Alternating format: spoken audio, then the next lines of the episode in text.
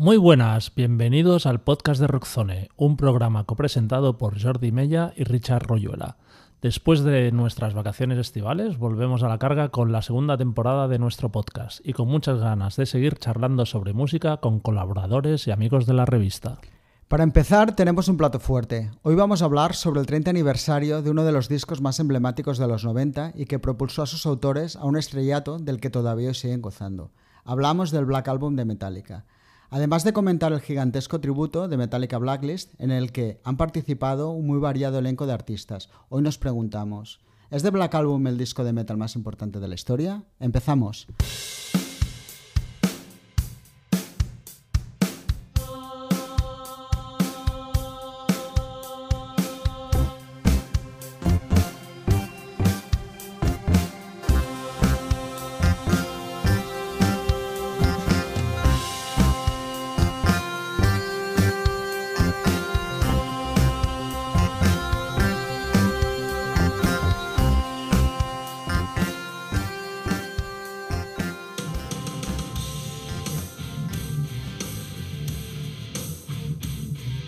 En un año en el que se publicaron discos considerados ya clásicos como Nevermind de Nirvana, Blood Sugar Sex Magic de Red Hot Chili Peppers, los Use Your Illusion de Guns N' Roses, Ten Pearl Jam o Loveless de My Bloody Valentine, no hay duda de que el quinto disco de estudio de Metallica, titulado oficialmente con el nombre del grupo, pero que todo el mundo conoce como The Black Album, tuvo un impacto descomunal. Desde que se publicara el 12 de agosto de 1991, se estiman unas ventas de 32 millones de copias, algo que no ha conseguido ninguna otra banda de rock desde entonces. Pero más allá de su éxito comercial, The Black Album marcó también un antes y un después en la carrera de Metallica, provocando una relación de amor-odio con muchos de sus fans, que se sintieron traicionados por el cambio de sonido que presentaba. Fans que, como se puede comprobar en The Metallica Blacklist, han llegado a construir sus propias carreras artísticas cultivando sonidos que nada tienen que ver con el metal. 53 bandas de artistas para rendir tributo a una obra que destrozó, cual bola de demolición, todos los muros que separaban el metal del mainstream.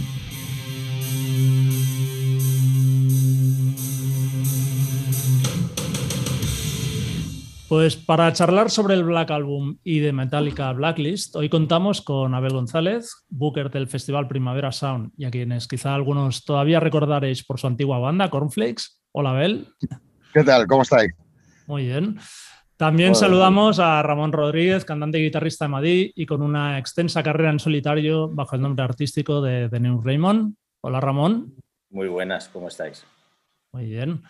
Y por último tenemos a nuestro querido Pau Navarra, responsable de edición de Rockzone. Hola Pau. Hola, ¿qué tal? Muy buenas. Pues nada, saludados estáis. Y para empezar nos gustaría saber qué recuerdo tenéis de cuando escuchasteis el Black Album por primera vez. ¿Y ha cambiado vuestra opinión respecto al disco desde entonces? Empezamos por Abel, que me queda un poco. Vale, pues mira, no, ahora acabo de recordar el momento en que escuché el tema por primera vez y fue porque, bueno, fue en una tienda de discos de Holanda, en Ámsterdam acababa, yo ya estaba en otra tesitura, la verdad, estaba escuchando otros tipos de punk hardcore, llamémoslo así, eh, que no fueran los más prescriptivos, lo que sea, y estaba en Holanda viendo a la gira del All Roy Saves de All, los Descendants, los, lo que fueron Descendants en los 90, pongamos por, por resumir rápidamente. Em, y acababa de salir un disco de All, que era como una cosa extraña, que se llamaba Tony All, que era como un disco que le hacían a los Descendants, al antiguo bajista de Descendants, y que salió sin avisar prácticamente. Y, me enteré, como no había internet ni hostias, y me enteré de que había disco nuevo de esto y que, me sería mucho más fácil comprarlo, ya que estaba en Holanda, que en Barcelona, por ejemplo, y me metí en una tienda de discos. Al entrar, em, estaba, bueno, estaba toda la tienda empapelada de Black Album yo no, no, era consciente de que salía un disco de Metallica en ese momento. La verdad es que estaba en una época también un poco de hiato con el grupo porque mm, aquello a lo que, en lo que se acababan de convertir, bueno, me parecía un poco, como mínimo tenía que escucharme un disco nuevo de Metallica para decidir si me lo compraba o no. Hasta ese entonces me los había pillado todos a, la que salían, pero a mí el Unjustice for All mm, me había cargado ya un poquito y tenía que ver el que... Y escuché Enter Sadman, me pareció que era una canción más directa a lo que, todo aquello a lo que estaba acostumbrado de ellos y que por tanto casi que por definición me tendría que entrar bien porque estaba un poco pidiéndoles esto y esto es por, por lo cual el Unjustice for All me cargó un poquito, pero no. no me gustó. y, pensé que, bueno, que se le daría una oportunidad y todo el rollo, pero no me gustó especialmente. Es decir, eh, pensé que se habían tirado a algo, bueno, que, les era más sencillo de, proporcionar y de, y, de dar que, lo que era todo lo que llevaban haciendo la Injustice for All, que es lo que les pedía, pero había algo ahí que no me sonaba a, todos los desafíos que se me prometían de Metallica cuando el Kill Em Red Lightning. Eh, al cabo de nada vi que eso era un brutal superventas y escuché el resto del disco. Y aún me gustó un poco menos. Em, no sé, no quiero avanzarme a, cosas que vayan saliendo, pero, pero para mí, digamos que, que, lo que me prometió Metallica cuando los conocí, que los conocí cuando acababa de salir el Ride the Lightning y compré primero el Kill Em All y después el Ride the Lightning, probablemente el mismo mes o algo así, era un tipo de, bueno, era una promesa de algo insólito que, que para mí tenía mucho futuro y, que con este disco pues cogían otro carril y hacían otra cosa. Eh, no sé, no, me entró, no me, pareció... yo no quería a Metallica para, escuchar temas como Fate to Black o One o Sanitarium, aunque eran temas que, podía tolerar en ese momento, y se me sumaron dos o tres más en el carro este, que hicieron sus directos a partir de aquí mucho más aburridos y además son quizás las canciones por las que más les va a recordar Rever.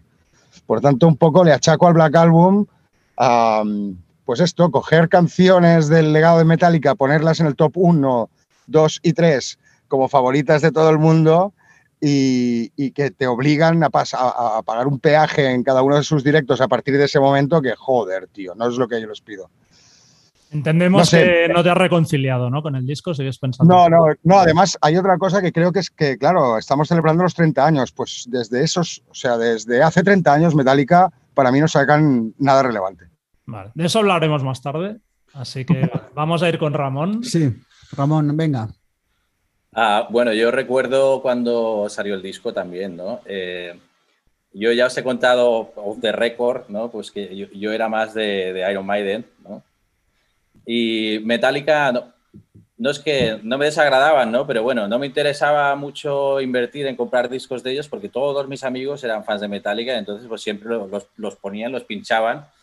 Entonces yo pensé, pues bueno, pues ya los escucho cuando los pongan. Y, y, bueno, sí me, sobre todo el batería nuestro, Luis Scott, batería de Madrid, pues era muy fan de Metallica, ¿no? Y sus hermanos, ¿no? Que eran mayores y sobre todo el hermano mayor de, de Luis, Carlas, estaba metido, pues eso, pues en, el rollo de Carcas y todos estos grupos, ¿no?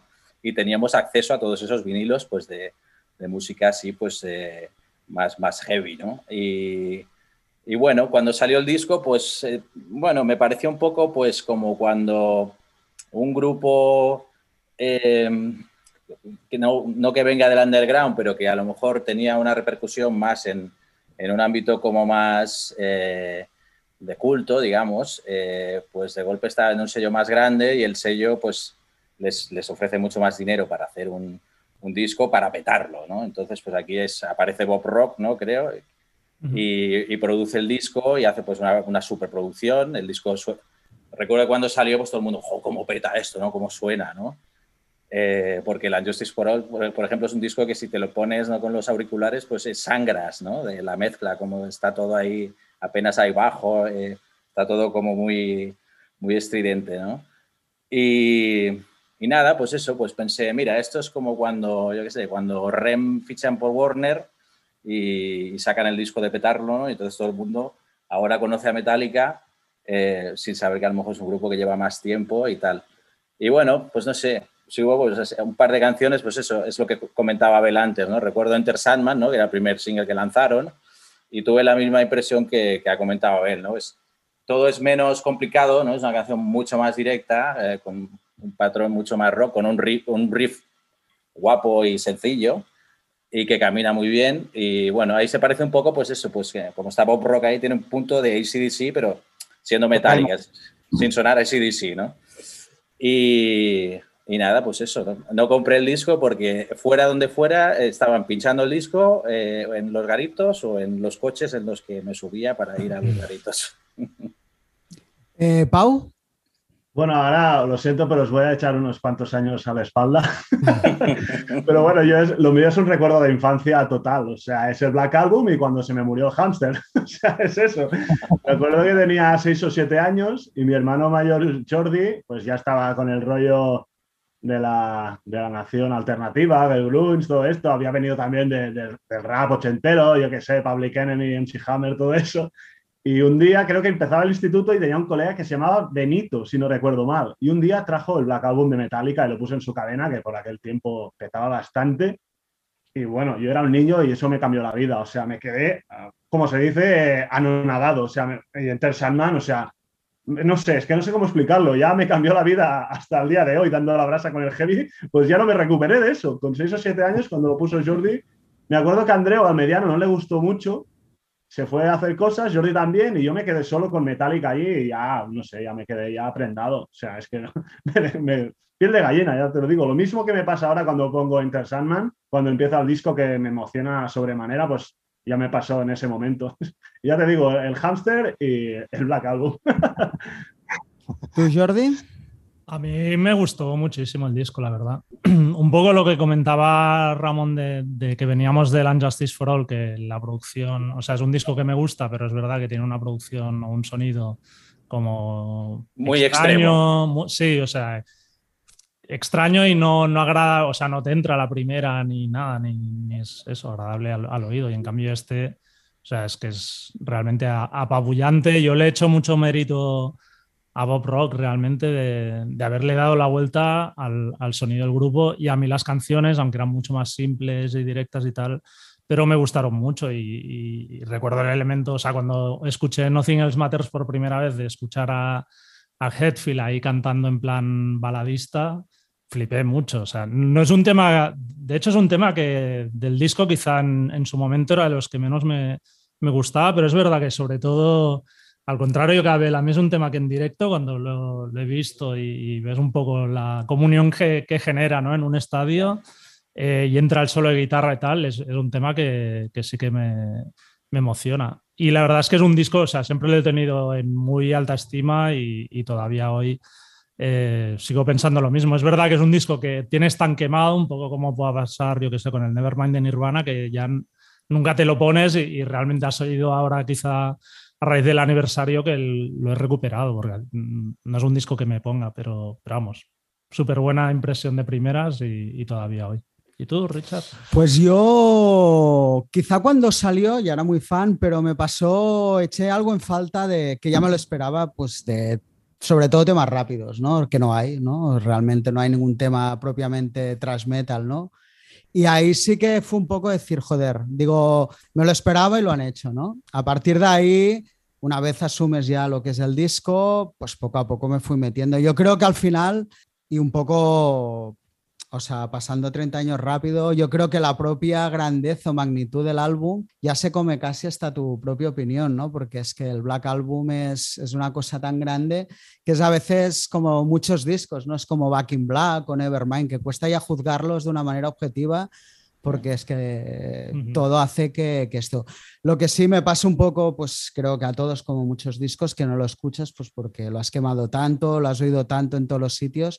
Y a raíz del aniversario me lo puse el sábado y flipé. O sea, dije, es que puedo entender todo lo que significa este disco, porque es que, que creo que es una de las virtudes de Metallica es el hecho de que creo que aquí el mérito siempre se lo voy a dar. Yo soy muy defensor de Lars Ulrich como, como personaje de llevar a una banda. Quizá como músico, pues ya sabemos todo un poco la controversia que tiene, pero realmente creo que es un tío y creo que en Black Album se dio por primera vez que sabía dar a la banda el paso que necesitaba, ¿no? Y creo que en ese momento la banda estaba subiendo y necesitaban hacer un disco grande, que es lo que hicieron, más grande de lo que probablemente hasta ellos hubieran hubieran esperado, ¿no? Entonces, creo que, creo que ha sido una constante en Metallica, o sea, luego podían haber hecho un Black Album 2 y se fueron a los Loads, que en el fondo no tenían nada que ver con ello, y creo que fuera de los dos últimos que sí se han reconciliado un poco, pero bueno, solo hay que ver la reedición que han hecho con, que luego hablaremos del disco versiones, ¿no? Que siempre están dando pasos que hace que se hable de la banda, para bien o para mal, y pasos que puede parecer una broma, pero para mí son arriesgados, porque en otro grupo hace, me mete un disco con versiones de J Balvin, ¿no? Entonces, eh, yo creo que el disco con el tiempo, todo ese estatus de clásico, creo que es totalmente merecido. ¿Entendéis por qué el disco tuvo tanto éxito?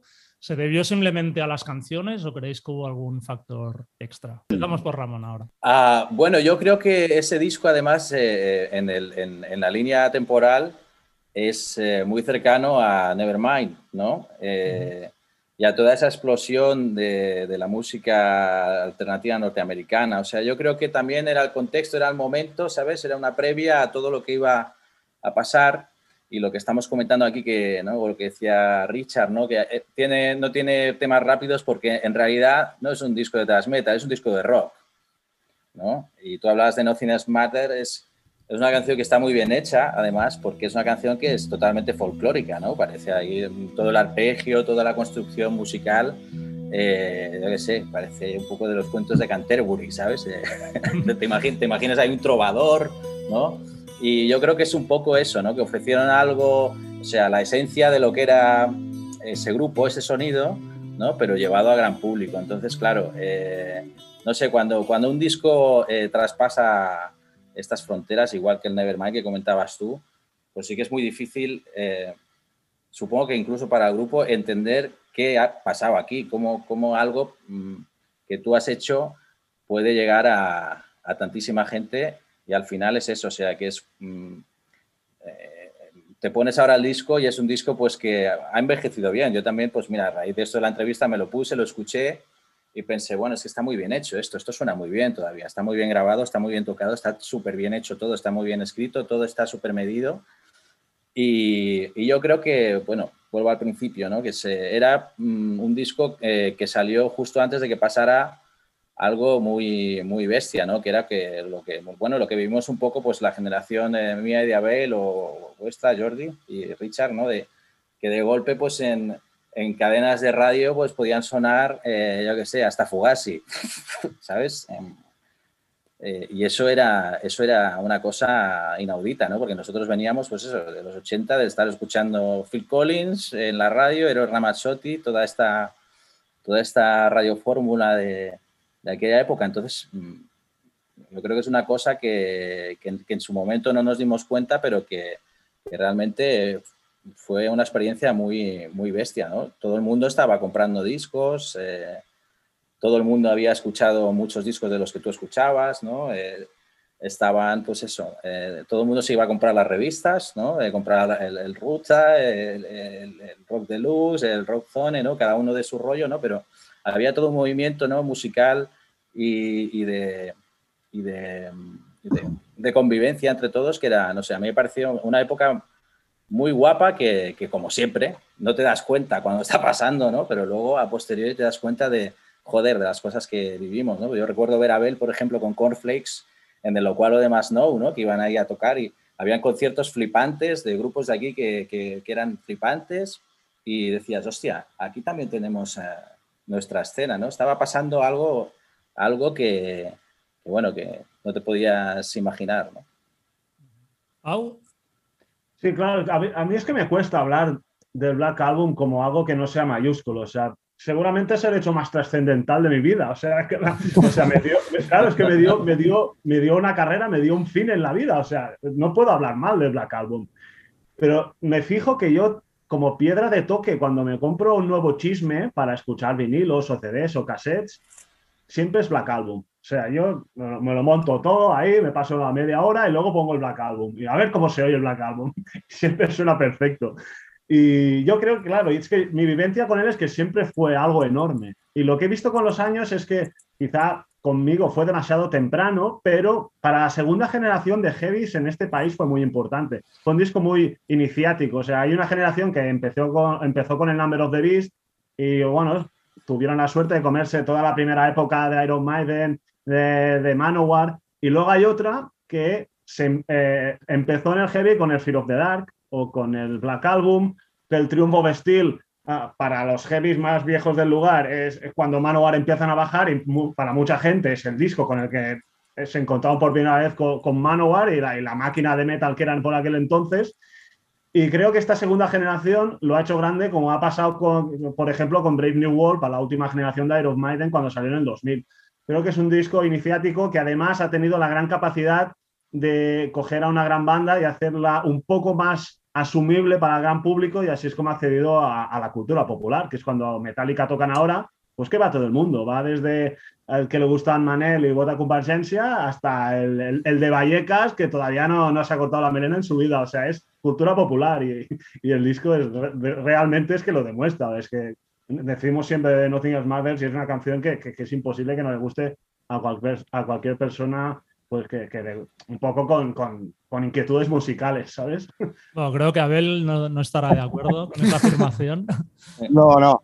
Pero bueno, en fin, es que precisamente la, la, razón por la que creo que explotó el disco, y a ver, que yo me pongo al otro lado porque el disco realmente no es una cosa que me fascine, pero tampoco lo odio a muerte, vamos, que no. Pero es precisamente lo que decías que tú no puedes eh, concebirlo como otra cosa que no sea algo gigante y superlativo, yo lo que pienso es que si se hace más asumible por, para el gran público es porque, porque es como un disco muy, o sea, yo lo veo un disco muy middle class, ¿sabes? Con, como todo lo contrario a, a la grandeza por arriba o a lo que raspa por abajo, ¿no? Que es, es como que, como que, que pillaron eh, todo aquello que más o menos podría estar en su, universo, digamos, artístico y solo se quedaron con la franja de en medio, que es la que seguro que, que gustaría más a todo el mundo. Parece parece casi un disco hecho em, bajo millones de encuestas de qué es lo que el, post, el posterior fan de Metallica se va a tragar y que solo esté eso ahí. O sea, realmente, vale, no, no, hablo para nada de autenticidad porque todo es auténtico y esto es una tontería y los números no son los que cantan. Uh, antes Ramón hablaba de REM, precisamente REM creo que cuando ficharon por Warner siguieron siendo REM, incluso lo fueron un poco más, se dieron más libertades eh, el Automatic for the People no es el disco fácil de REM, digamos, ni el que, ni el que mmm, podía llegar a más gente de una tacada. Y el de Metallica, pues sí, sí que lo es. O sea, y, y, no es falta de riesgo, ¿eh? porque no es fácil tampoco dar con una tecla que guste a más gente que, a los demás, pero me parece el disco medio, mmm, por a mi gusto, en plan medianía también, pero como si se hubiera sacado una media de, de lo que el nuevo fan del rock duro, en este caso ya ni tras ni, ni nada, eh, era capaz de asumir en ese momento. Y luego, claro, la producción que es inapelable, como bien dices. Eh, y en este sentido, esto no, no, me parece grande, grande. Y luego, bueno, lo siento por. Eh, incluye eh, lo de Nothing Else Matters y Unforgiven y tal, que son, son canciones que no sé. Esto no tiene que, que, que querer decir nada malo, pero que, que, deben ser las canciones que están sonando en las bodas y funerales de, a día de hoy de la gente que escucha música y de la que no. Eh, de una forma u otra, y, y sé que cada grupo, y, y, sobre todo si los enganchas en diferentes épocas, eh, el impacto de un grupo en una persona significa muy distinto en, en, uno que en otro, pero a mí Metallica, que me habían impactado precisamente en el Kill Em me parece que en ese momento me estaban dando una promesa de algo que es lo que, lo que el Black Album borra de un, plumazo, ¿no? que es sea, un, cruz, un crossover hacia un lugar en concreto donde, donde digamos que la la complicidad era más importante que, el éxito rotundo, eh, donde, bueno, incluso eh, Metallica en el, el Kill Em All, que era un disco áspero y que casi que hay momentos que, que, que ese Motor Breath es casi, casi de beat eh, metido en un grupo de metal, luego el Ride the Lightning, para mí ya Metallica está todo formado ahí, incluso el Master y el Unjustice, siendo discos con muchas pretensiones, incluso artísticas y de sonido, son discos ásperos que le pueden poner complicaciones al oyente. Eh, y, en, el Black Album hacen esto, eh, esta especie de consenso, este mínimo común múltiple o máximo común divisor, no sé cómo decirlo, que además era un paso que ya había estado probado, o sea, era una eficacia probada uh, por el Black Album de, de ACDC antes, es decir, ni en esto me parece que, que estuvieran tomando ningún riesgo. Sin embargo, oye, seguro que lo que querían era subirse a lomos de, bueno, que probablemente lo que están intentando era ser la banda más de rock más grande del, del momento y del mundo, y eso lo han conseguido. Por tanto, eh, esto es mérito del Black Album, seguro, y es suyo, enteramente suyo, y de producción y todo el rollo. Pero a, mí, como, como eh, todos los challenges que Metallica me habían tirado antes, pues aquí pues me, me, pareció un plato de muy fácil digestión y que no, no me enganchaba contrapié y no, no me apeteció especialmente tampoco. Mucho bueno, medio tiempo, ¿eh? Yo básicamente creo que cuando un álbum se convierte tan grande está por encima de las previsiones de nadie, ¿no? Creo que no hay ningún álbum que se haya sacado diciendo vamos a vender 10 millones de esto, o 15 o 20, o que se convierta. De hecho, creo que es el disco más vendido de la historia de Songscan desde los 90. Eh, yo creo que los factores son muchos, evidentemente. Iban a Barraca, eso es obvio. Pero yo creo que también en una consecuencia muchas cosas. Yo recuerdo sobre todo cuando los vi en el Monsters of Rock, que fue poquísimo antes de que saliera el álbum. Hostia, vi la banda y dije, madre mía, este grupo está ya para, para hacer lo que quieran. O sea, los metías ya en un estadio antes de ACDC y ya la banda no chirriaba, se había acabado ser un grupo pequeño, ¿no? Y si ya no eres un grupo pequeño o has crecido a ese nivel, pues hicieron un disco en consonancia a lo que ellos sentían que, que eran, ¿no? A partir de ahí yo creo que fueron muchos factores y que la banda supo entender muy bien y leer la jugada de, lo que era. Y luego hay una cosa que sí que me sorprende, es como No Tienes Mother se ha convertido en el estándar más bestia, ya no hablo de metal, de rock o de pop, probablemente en las últimas tres décadas, que es alucinante. Todo el mundo lo ha versionado. El otro día salía Elton John diciendo que era una de las mejores canciones que se, o sea, Elton John que ha escrito de las mejores canciones pop, te guste o no, de la historia. Y creo que ese nivel, bueno, se ha ido de madre todo y dudo que nadie, incluso ni Hetfield cuando hizo No Tienes Madres, pudiera esperar eso. Al fin y al cabo, baladas que ha habido toda la vida.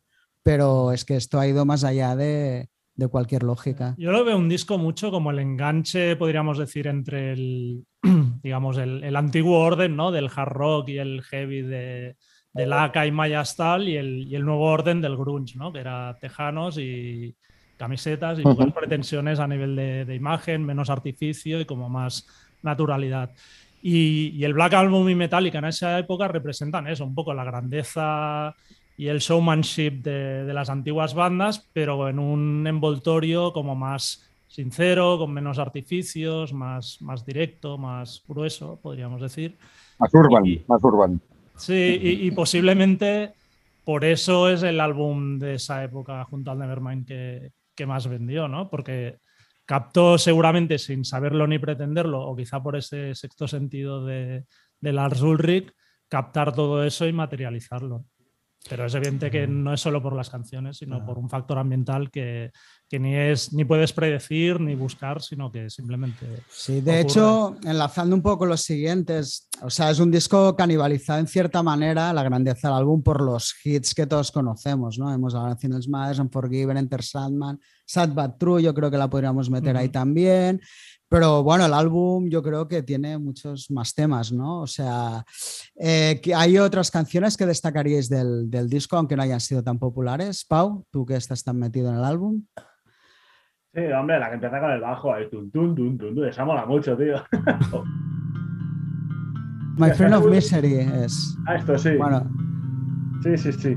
Sí, a ver, claro, yo, lo que me pasa también con este tipo de discos es que no, o sea, no, los adquirías, pero sin ningún tipo de pretensión, porque tú tampoco, al menos en mi casa, claro, era tan niño, tan pequeño que no, no forma parte de ningún tribu, urbana, ni, ni me sentí traicionado, ni ninguna de estas cosas. creo, que uno de los grandes problemas de, bueno, problemas entre comillas de, de, Black Album es, es lo que esperaba la gente de Metallica y que no, no supieron ver que esas canciones podían ser realmente buenas pese a no ser lo que ellos buscaban, que es un poco lo que le ha ocurrido a los últimos álbumes de Maiden también, que aunque tú no es, no es lo que esperes, no puedes negar que no sean buenas. O sea, ya no, ya no se metieron por este sentimiento de primero de traición y segundo de que algo que era tan propio para los heavies, que eran los apartados de la sociedad, de pronto estuviera al gusto y a mano de cualquier persona que los había denostado hasta ese momento. Y creo que eso escoció y que ya a una amplísima mayoría de heavies y ya les como que les cortocircuitó para no poder entrar jamás en esas canciones, que yo creo que, joder, que con un examen objetivo no, no creo que se pueda decir que son malas canciones, por mucho que no te gusten. Ya, Abel, ¿tú estás familiarizado con otros? Sí, bueno, que digas, hostia, al menos esta sí me gusta?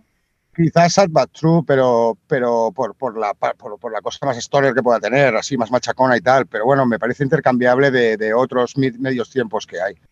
Em, no, no es un disco que me ha achacado tanto como los cuatro anteriores, la verdad. Ramón, ¿tú te familiarizas con algún tema más allá de los clásicos? Bueno, a mí la que más me gusta es, Set But True, es la, que más me mola por el rollo este, eh, así más machacón, más, más stoner. ¿no? Aquí, bueno, lo que, lo que yo también veo que hay como un punto de inflexión en, en la forma de funcionar del grupo. O sea, a ver cómo lo explico. Eh, yo ahí pues sí que veo que el grupo eh, empieza a ser consciente de que ya es una empresa, no es solo un grupo.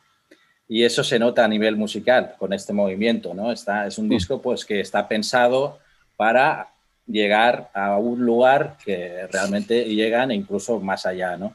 Y a partir de este disco, yo a Metallica, más que como un grupo, lo he visto como una empresa, ¿no? Es como mm, grupos como U2, por ejemplo, que es lo mismo. U2 es una empresa, no es un grupo. ¿eh?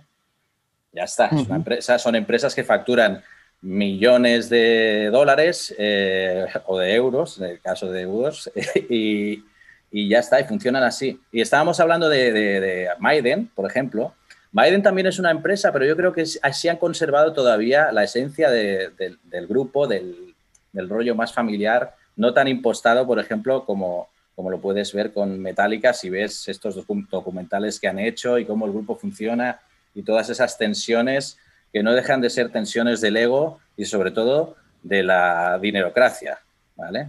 hay mucho dinero en juego, en cada lanzamiento, en cada disco. Piensa que están firmando unos contratos eh, leoninos eh, mm, con unos avances millonarios y con una serie de números que tienen que, tienen que amortizar, ¿no? Y esto, mm, em, desgraciadamente, le guste o no a un fan de un grupo, cuando un grupo se hace tan grande, esto es una problemática que existe y por defecto la música se ve influenciada por, toda, por todo este sistema ¿no? Eh, del dinero. Pero hay gente que todavía está enfadada. Yo a veces veo post y digo, pero ¿cómo puede ser que 30 años después haya alguien todavía tan cabreado? Digo, joder, han salido multitud de bandas, de grupos, tío, pasa otra cosa, joder. Entonces, mira que hay bandas detrás, tío, aún pegando, pegando hostias en garitos mugrientos, tío. Hay gente que se quedó ahí, ¿eh? O sea, se quedó bloqueada. Yo eso no lo consigo entender. Y cada semana el post de la traición de Metallica, digo, tío, de todas maneras. Una vida, cómprate una vida, chaval. Creo que ahora, para los fans del disco, para mí el otro día que digo, es que la gracia ya está casi en un poco redescubrir, entre comillas, ya no hay nada que redescubrir en Enter Sandman, pero sí en temas que están como más la segunda cara, yo que sé, Through the Never es un temazo, Struggle Within creo que es un temazo, eh, of Man también. O sea, creo que es que encima esos temas más oscuros, que al final es lo que le dan al álbum la, la grandeza. Y yo creo que, que más allá de los mega hits, que lo fueron pues porque quizás son las que más llegaron o por las que vendieron, yo qué sé, sí que el resto del álbum aguanta muy bien el peso de, de los grandes temas del álbum. Sí, aparte es un disco muy equilibrado. Muy, muy, equilibrado y muy que de principio, o sea, la producción es la misma en la primera canción que en la, última. O sea, es el mismo sonido y el nivel de los temas. Es verdad que quizá hay cuatro que puedan destacar por encima, pero lo que decía Abel de la que le habían ofrecido la media baja, para mí esa media baja es bastante alta, o sea, Roza no baja del notable para mí en ningún Sí, aparte un disco muy de los tiempos donde eso, un álbum salía, vendía millones y se trabajaba, yo creo, el concepto de álbum, algo que cada vez lo vemos menos, incluso las propias bandas grandes ya saben que cómo funciona y todo, los cuatro hits se van a oír y el resto del álbum queda ahí, ¿no? Yo creo que toda la banda era consciente de que había que, que el álbum se iba a ir, los álbumes se oían de, de la primera a la última y creo, pues eso, lo que dices tú es que todo está muy equilibrado de, de principio a fin. El Black Album marcó la línea del grupo durante toda la década de los 90 y para muchos de sus antiguos fans marcó el inicio de su decadencia artística o como mínimo del interés que tenían por la banda. Eh, formáis parte de ese sector, más o menos ha intuido, pero Abel. Bueno, para mí el problema del Black Album es que a partir de él nunca más esperé nada de ellos. No esperé ni un tema ya. Y, me gusta mucho lo que ha dicho Pau antes, de que para él, por el momento en que lo pilló, no pudo ser una traición. Y esto me parece, eh, lo entiendo perfectamente, a la gente que haya estado adscrita 100% en el mundo del metal y solo con esto, que lo haya podido vivir así. Yo no hablaría tanto de traición como de, de, que mm, uno buscaba otra cosa ahí. Decepción. Tú buscas la decepción, la palabra. Bueno, sí, yo estaba, yo, a mí me daba igual que Metallica me traicionara, no, no, un poco. Es, es solo en plan, ah, vale, yo estaba buscando una serie de cosas ahí que ya no están, no pasa nada. Eh, y también con esto comparto lo que dices. Oye, hay mil bandas eh, tocando en, en, clubs, tocando death metal o black metal en clubs que no sé qué, que si les pides esto a Metallica, pues déjalos en paz y, ve, y haz tu vida. Pero realmente, no sé, yo creo que, al menos para mí, algo se perdió el día que dejamos de nombrar a Metallica al lado de grupos como Slayer, Venom o, yo qué sé, o Creator o Exodus, etcétera, y, y, bueno, ahora mismo pues yo casi que tendría que hablar de grupos como eh, Guns N' Roses o Aerosmith para, para, para buscar mm, paralelismos con, con, con, Metallica quizás antes que con Slayer, que realmente ahora ya pues, pues no, no les veo nada en absoluto en común. Y bueno, por, por, para mejor o para peor, yo soy yo tiendo más hacia ese lado cuando escucho metal. O sea, soy mucho más fan de Slayer que de Guns N' Roses. Entonces, sí, sí claro, que, que, cada cual haga lo que quiera y no, no pasa nada. No, no, me siento traicionado, no, no, me penalizan, pero a partir del Black Album, en lo que yo busco ahí, eh, de, dejé de tener ninguna esperanza. Eh, Ramón. Bueno, yo ya te digo que mm, yo en el momento en el que en el que conecté con el disco, mm, tampoco me hice estas preguntas porque como los había escuchado mucho, pero ahí de refilón, pues no, no me sentí traicionado eh, por nada en, en, ese sentido. A ver, también es cierto que, bueno, claro, yo cuando sale este disco, yo que tendría, yo tendría 15 años o 14 o 15 años. Eh, pues no sé si entiendo lo que dice Pau, ¿no? Cuando tú eres un niño y descubres algo que, que, que en, un contexto distinto y que te vuela la cabeza, pues claro que es, que es guay que él conecte así con el disco, ¿no? Pero, por ejemplo, nosotros que ya habíamos escuchado lo previo, pues no sé, yo tampoco pensé que se habían ablandado ni nada de eso porque tampoco tenía un gran interés por, por el grupo, ¿eh? que no me disgustaba, ¿eh? no es un grupo que me disguste. Además, tengo alguna anécdota eh, curiosa, ¿no? por ejemplo, eh, Víctor García, el hermano de Santi García, el productor, ¿no? Víctor García, pues bueno, que hace los masterings de casi todos los discos de por aquí, pues Víctor era muy fan, ¿no? Y por ejemplo a Lars Ulrich le llama siempre Lars Urkel, ¿no? Eh, y Santi, a mí, bueno, cuando Santi y yo nos comunicamos, ¿no? Porque siempre vamos hablando, porque hemos seguido trabajando con los años, ¿no? A mí siempre se dirige a mí como ¡Nebo! es, nuestra manera de saludarnos, ¿eh? ¡Nebo! Y esto es por una anécdota de una vez que estaba yo grabando un disco ahí, ni recuerdo cuál, bueno, creo que era el que hice con Francisco Nixon y tal, y estábamos en, ahí en San Felipe de Guisos, en Ultramarinos, y cuando acabó la grabación, que era un viernes, pues todos fuimos a cenar y luego nos fuimos al garito que fuera, que estuviera abierto ahí, pues para relajarnos un poco y tal. Y acabamos en una especie de garito eh, un antro ahí de mala muerte, que no sé ni cómo se llama, ni, ni siquiera si está abierto ya, donde ponían máquina, ¿no? Ahí muy bestia, y estuvimos tomando unas copas. Y luego vino un chaval de por ahí de la zona a hacer unas. De golpe nos encontramos un tío con una guitarra que empezó a hacer covers, y empezó a hacer covers de Metallica. Entonces, claro, nosotros ya vemos un poco borrachos. y yo empecé a ir, ¡Nebo! ¡Yeah!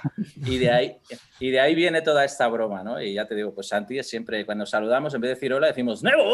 Ya está, lo primero. Esto que decía Pau también, de que cuando enganchas una cosa con 6, 7, 8 años y te flipan, no te puede traicionar de ninguna manera me recuerda, yo a esta edad, a mí lo que me llegó a casa es un par o tres de discos de ACDC y un par o tres de discos de Kiss. Y, mm, de Kiss los que me llegaron fueron el Dress to Kill, el Love Gun y el Dynasty. Eh, yo no vi, yo no percibí en ese momento y en esta edad que el Dynasty estaba traicionando el sonido de los dos discos anteriores. A mí me fliparon los tres y punto. O sea que te entiendo perfectamente. Luego ya vas, vas pasando el tiempo, lo que sea. Es decir, que no, que no me lo miro con una lupa de, de, esto, de la autenticidad ni nada como esto. Es más que simplemente uno busca unas cosas y otro busca otras. Yo, eh, como me llegaron al, en el mismo momento y a esa tierna edad, uh, yo a día de hoy casi le tengo el mismo cariño al Dynasty que al Love Gun. Y si me hubieran llegado paulatinamente, igual no hubiera sido así, ¿no? Claro, claro a, a, mí lo que me pasa es que yo, yo mi vida se ha, se ha desarrollado en la decadencia de todas las bandas. O sea, yo he vivido las migajas y me he tenido que, que contentar con ello y, y, encima narrarlo, escribirlo, que eso ya tiene mérito, ¿eh? Yo me he ganado el cielo. Pensad que mis Iron Maiden eran los de Blaze Bailey que mis Judas Priest eran los de, los de Tim Ripper Owens. Ese eran mis Judas Priest. yo lo flipé en 2001 cuando vinieron con Sabatas, que no, no podía entrar en salas y mi padre me llevó. Y claro, es que cuando partes de esa premisa, o sea, es que todo es genial, ¿sabes? Cuando eh, vuelve Bruce Dickinson y, vuelve con un doble como de Book of Sur, bueno, te lo tienes que tragar, ¿sabes? Porque es que has vivido cada cosa y lo has disfrutado, que ya todo vale, ¿sabes? Es que te, llega ya la, cocaína que deben tener en Noruega, que la han cortado en todos los países antes de llegar. Pues eso es lo que yo he vivido, ¿sabes? Básicamente es eso. Y claro, yo pues yo la verdad es que con Metallica tengo un sentimiento muy extraño, que es cuanto más la cagan y, más ridículos son, más, más fan soy. O sea, yo no soy un fan de esos que quiero una, moral intachable, que quiero una música modélica. Claro, yo soy, soy bastante punk y me gusta black metal. Yo vivo en la, mugre musical. Y a mí una, mierda de álbum como Reload, a mí me flipa. O sea, yo soy muy fan de, de su caspa. Y por eso es que ya te digo, yo con Metallica no puedo hablar mal porque todo lo que hace mal me, ultra, flipa. Y también puedo entender que alguien de una generación que cuando Metallica eran alcohólica, no, no, no, lo olvidemos, de pronto, cinco años después, lo ves ahí de Armani con las chancletas, como, como si estuviera ahí en California o en Hawái, hostia, es chocante, ¿sabes? Pero claro, siempre, he vivido en la, en la mierda musical de, de, todas las bandas míticas, pues mira, no me molesta en absoluto. Hostia, Pau, me, he imaginado yendo con tu padre al bolo de, de, Dickinson y tú decir a tu padre, pues no le hace mal el cantante nuevo. ¿eh? Alguno habrá de esos. No, de todas maneras, lo que creo es que a partir del Black Album ya tienes que competir con tu legado clásico, ¿no? Ya a muchas puede que haya algunas excepciones en la historia del rock o del pop, pero ya es muy difícil que cualquier banda, antes hablabas de Slayer, Slayer han seguido haciendo buenos discos o muy buenos, pero no puedes, no pueden competir con lo que viene de Soul of Heaven o Seasons in the Abyss para atrás. Es que es imposible por, por muchas cosas. Entonces yo creo que si yo lo que me he convertido muy fan de los Metallica post Black Album es de cómo han llevado la carrera, ¿no? De cómo un grupo que podría haber vivido o haberse quedado ahí súper estancados en lo suyo, conservadores, de golpe disco con orquesta, ¿no? Que es en plan, hostia, ¿en serio? Pero luego te sacan un año después uno de versiones donde igual hacen Bob Seger, que te hacen un mail de 10 minutos de Merciful Fate, ¿no? Eh, el documental, que lo miras ahora, es decir, hostia, ¿cómo alguien se atreve a poner todo eso? Entonces creo que todo esto vuelve un poco, creo que Ulrich ha sido el tío que en este aspecto los pasos puede que estuvieran pensados, pero nunca ha tenido miedo al fracaso al que dirán, ¿no? Y creo que esto lo sigue haciendo a día de hoy con el disco de versiones, es el ejemplo más claro, ¿no? Y creo que Metallica son tan grandes precisamente por eso, porque es un grupo que nunca en el fondo siempre han dado un paso por el, o no hablemos ya del disco de Lou que esto nos llevaría casi a otro programa, ¿no? Cosas que, que, son absolutamente, o sea, eso es para matar a cualquier fan del heavy metal, pero que tuvieron sus cojones de hacerlo. Ese disco está guay. E-, ese disco está guay. ¿eh? Bueno, yo creo que ese disco, de aquí a no sé cuántos años, décadas o siglos, será un clásico. O sea, será un disco que se entenderá de otra manera. O sea. Son Kind of Monster, el, el, docu y el Lulu son las dos cosas que más curiosidad me, me, dan de los últimos 30 años. Pues entonces, quizá ahí es donde voy a ver, que una banda que tú te hubieras ya olvidado del todo, como a lo mejor te ha pasado con otros grupos de metal que te podían gustar en un momento, ah, no sé si Megadeth es un caso, ¿no? ¿eh? Te hablo que son bandas que ya las tienes absolutamente olvidadas porque no ha pasado nada que se haya salido de, bueno, eh, para los fans habrá un disco, pero es que Metallica siempre han hecho algo que te ha llamado la atención. Por bien, en tu caso, pues decías que hubo Lulu tal, otros fans habrán flipado con otra cosa y creo que ahí es donde está realmente el mérito de una banda que ha sabido continuar, no reinventándose, pero sí mantener el estatus de, la banda vivo. Y creo que para mí ha sido el gran éxito Metallica, pues, pues Black Album. Hmm. Sí, bueno, supongo es aquello de que hablen de mí, aunque hablen aunque mal. hablen mal Pero al menos las que. pero que, no es un riesgo que los grupos suelen tomar, ¿no? Porque dice, hostia, ya lo tengo aquí ahí en los estadios, no voy a cagarla, ¿no? Pero parece que el grupo siempre le. Incluso Lars Ulrich en Some Kind of Monster, cuando yo aquel momento de los cuadros, está siendo lo anti que todo tu público es, ¿no? Un millonario con una copa de cava tal, el tío, alucino que, que se muestra ahí sin pudor de decir bueno, al final soy lo que soy, un puto millonario. ¿Qué queréis que le haga, chicos? ¿Sabes? Y me acabo de ganar 82 millones de dólares.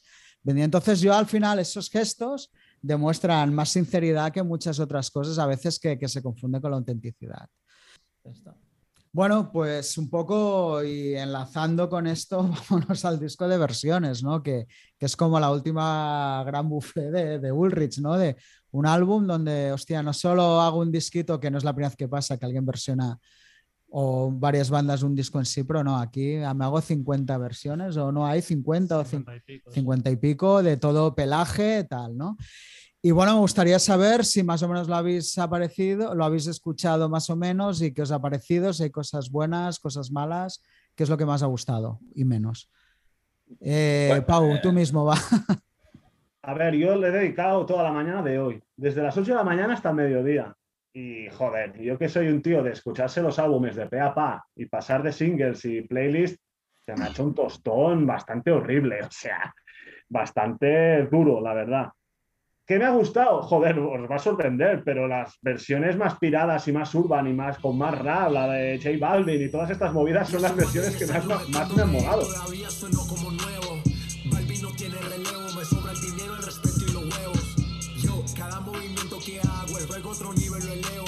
Las más rockeras, pues joder, no, casi que no le han puesto nada a las canciones. Y eh, el tramo de Nothing Else Matters, la verdad es que se ha, se hecho duro, o sea, sea, porque hay un montón y, no aportan demasiado. Pero ya te digo, la de Set Bad Tro que hace la, esta Mexican Institute of Sound y la Perla y no sé qué, es, la, es que el 87% de artistas no, no, tengo ni la más pajolera idea de quién son. Pero ya te digo, cuanto más chumba chumba he visto por ahí, pues más me ha molado. La de Zuda Nevar de The Who, la verdad, eh, los The Who, los, los, mongoles, y mongoles como nacionalidad, es la, es, quizá de los grupos así más rockeros, pues quizá la que más me ha, llamado la atención. Pero ya te digo, también un, enlazo un poco lo, lo, que decía Richard, que joder, que casi no hay metal aquí. O sea, es como si la banda dijera, esto nos lo van a comprar los fanáticos metaleros, pero como estamos por encima del bien y del mal, nos vamos a, a pegar el, el, el, el, lujazo de casi no poner metal ¿eh? en, en, un disco de versiones de Metallica. O sea, es que es, es que es el no va más lo que consigue Metallica. O sea, es, ya te digo, por encima del bien y del mal y tener la total certeza de que lo vas a petar igual. O sea que está curioso, pero no creo que repita. Yeah. Eh, Abel. Pues si el fan no, no, se atreve con 12 Nothing Else Matters, imagínate yo. si, si, a, si, a, Pau le ha hecho bola, yo he escuchado cosas. He escuchado el de lo de Balvin, que no me, no me ha gustado. Eh, la de Instituto Mexicano del Sonido, que me, me ha parecido interesante, pero que, que, un poco que más da. Eh, la de Miley Cyrus, que es, está guay, pero por, sobre todo porque mmm, no añade absolutamente nada, pero lo que sí que me explica es lo poco challenging que es a nivel rock, precisamente la original, como para que le quede a Miley Cyrus como una cosa normal y corriente. Yo cuando Miley Cyrus vino al primavera, yo pensaba que sería la típica Star, Starlet que no vendría ni a probar sonido. Y todo lo contrario, era una tía que estaba ahí, que súper currante, eh, mucho más artista de lo que me esperaba, pero que eh, lo que hacía era...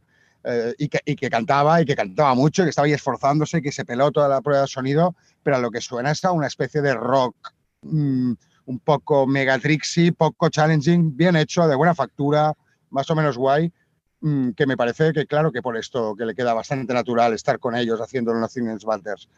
Eh, ¿Qué más he escuchado? He escuchado la de Who también porque me hacía gracia ver cómo trasladaría el, el mongol eh, la cosita y luego he picoteado un poquito, pero no, no, no, no le he metido mucho al. La al de punto, off. no. La de off. La ah, no, pues, hostia, no, no, no. A mí, me, A me mí- ha pasado una cosa muy rara. Ahora he recordado que la de Ghost no me ha gustado absolutamente nada, pero la de Biffy Clyro, que es muy curiosa, digo, hostia, esto parece la versión de Ghost de, de, de Holier Than You, ¿sabes? O sea, Biffy Clyro han hecho la, versión de Ghost que tendría que haber hecho la, la banda de, de los, de los fantasmones. Eso es. no sé, he tenido, ya te digo, ha sido una mañana bastante, bastante extraña. Dejémoslo así. ¿Y cuál hacen off? Eh, Holier Than Thou. Y está Ajá. muy, muy bien para Sí, mí. de hecho, de versiones de caña, yo creo que es la mejor. Que creo que Ah, es la, como tenían que haber leído los grupos de punk o metal, un poco las canciones, ¿no? No hacer.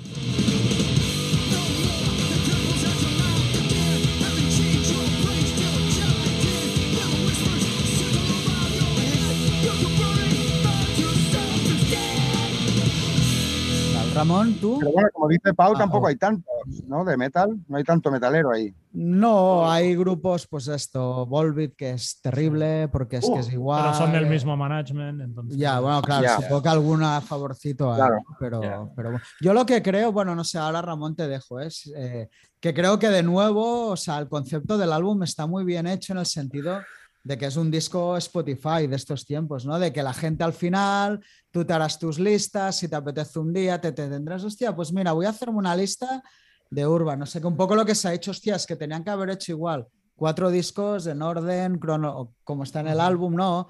Metemos ahí todo el container y que cada uno vaya escogiendo. Yo creo que hasta en eso el disco va a tener mucha más vida que si hubiesen hecho cuatro discos de versiones con su tracklist, eh, con su secuencia normal, ¿no? Y creo que ahí yo es donde voy a acabar disfrutando el álbum, porque vas oyendo, yo que sé, la de Kamasi Washington, hostia, está muy ah, también lo he bien. escuchado.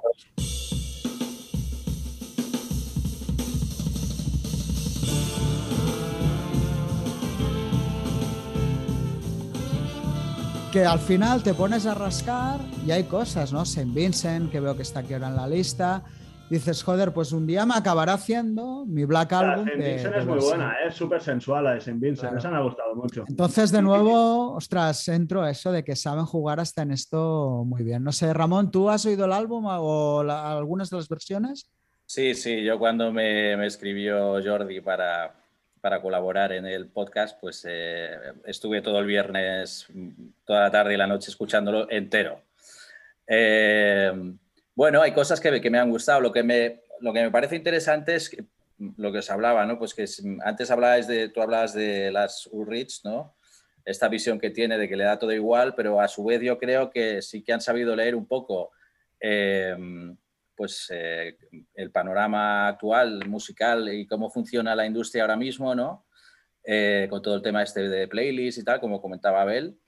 Y han, pues bueno, pues han, han contactado a toda una serie de artistas variopintos de todo tipo de estilos, pues para que, bueno, para que hagan lo que quieran con, con- sus canciones. Que eso me parece una cosa eh, muy, muy valiente también, ¿no? Antes hablábamos también del, del disco con Lou eh, Lulu también es, para mí era lo mismo, ¿no? Era en plan, mira, eh, vamos a hacer lo que nos dé la gana, un poco, por una vez, ¿no? Pues yo creo que aquí han hecho un poco lo mismo y hay, pues bueno, hay cosas interesantes, ¿no? Yo, mira, tengo aquí una lista con más o menos lo que estuve escuchando. Eh, la versión de Mac de Marco me, me mola porque es fiel, pero también tiene un punto de humor, ¿no? Porque lo ves ahí que el tío está como poniendo la voz ahí, pero un poco para, ¿no? como riéndose, pero riéndose con ellos, ¿no?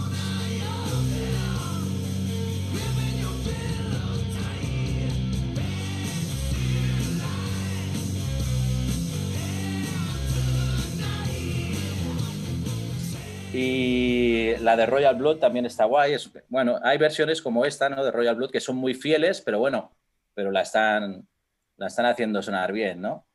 Y, y, pues mira, curiosamente, de, de, las que más me ha gustado son eh, la de Dave Gahan, de Depeche Mode. También he escuchado esta. ¿Sabes? Bueno. Que, que está, sí, sí, está, está guay.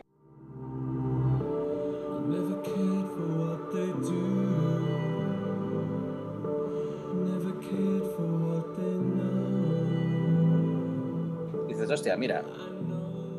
Y luego está la del chico este, el Sam Fender, ¿no? que no sabía quién era, que es bueno, este músico, actor.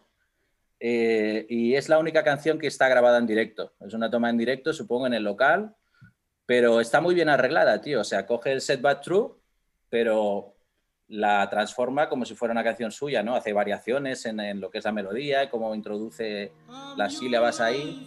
I'm the one who takes you there.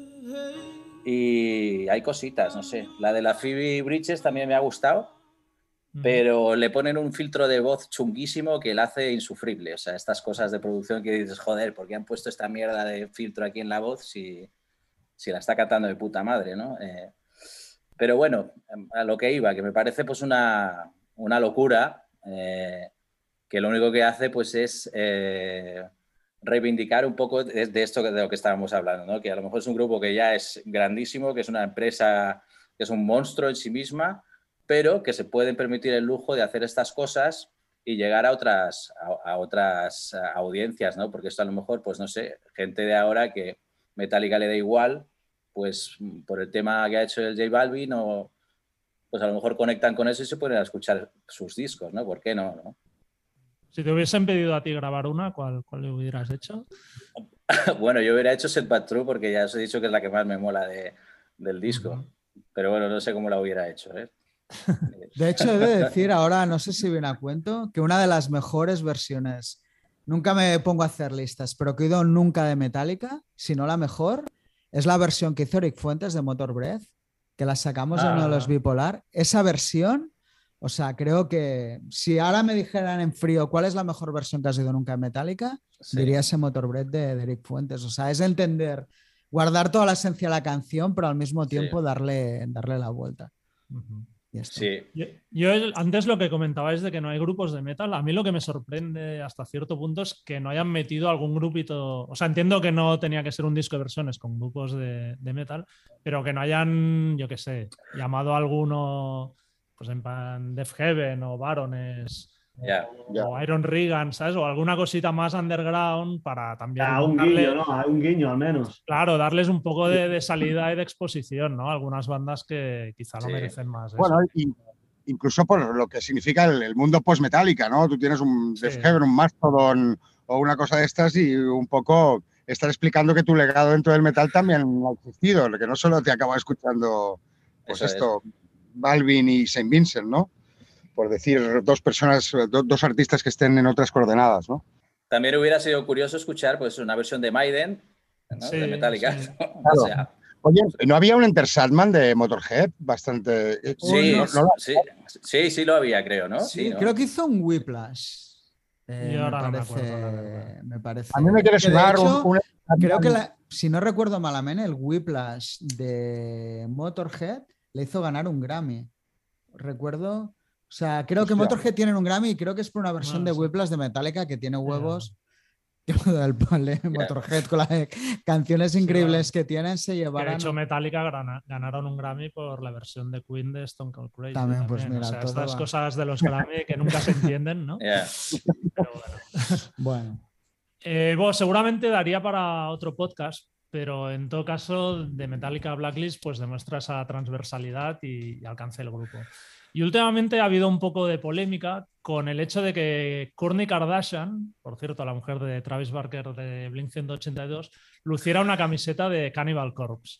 Y es evidente, pues hoy en día llevar una camiseta de Metallica es de todo menos transgresor.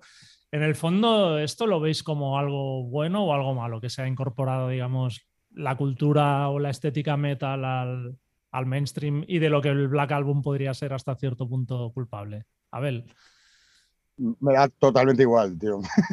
o sea, me parece, me parece, o sea, no me voy a meter a hablar de moda ah, y, no, tengo, no tengo los valores puestos en, en- en esa disciplina. En cualquier caso, lo que sí que entiendo es que las camisetas de metal molan mogollón y que yo llevo camisetas de metal por encima de lo que escucho. O sea, si el pastel de, de- de todo lo que escucho, de- dentro del pastel de todo lo que escucho, el metal es, es, es una porción importante, pero en mis tengo más camisetas de metal que de otras disciplinas, por tanto, no voy a meter con la Kardashian por algo que también hago yo. A pesar de no conocer muy bien el mundo Kardashian ni todo. los seis grados de separación, Abel, veo que contigo con los Kardashian están muy cerca, ¿no? Exacto. Os os las camisetas. No, que se pongan lo que quieran, hombre, claro que sí. Claro que sí. Bueno, no, a mí tampoco me parece mal, ¿no? Es como cuando, yo qué sé, pues ves a, vas, llevas a tu niño al cole y ves a niños con camisetas de Nirvana y, y oírle decir al niño que, que él piensa que Nirvana es una marca de ropa. ¿eh? No sabe que es un grupo. Pero bueno, eh, también tiene su gracia, ¿no? Yo soy más fan de estas, de estas camisetas que hacen, ¿no? Por ejemplo, ¿no? De Smiths y que salgan la familia de Will Smith, ¿no? Me, me mola más ese rollo. tú, Pau, ¿cómo Yo, esta, esta es una batallita que tengo con bastantes culo duros, como les llamo yo del mundillo, que es esta gente de talibán que todavía no ha salido de, del Excalibur. No sabe que ha el chapao, pero él sigue ahí.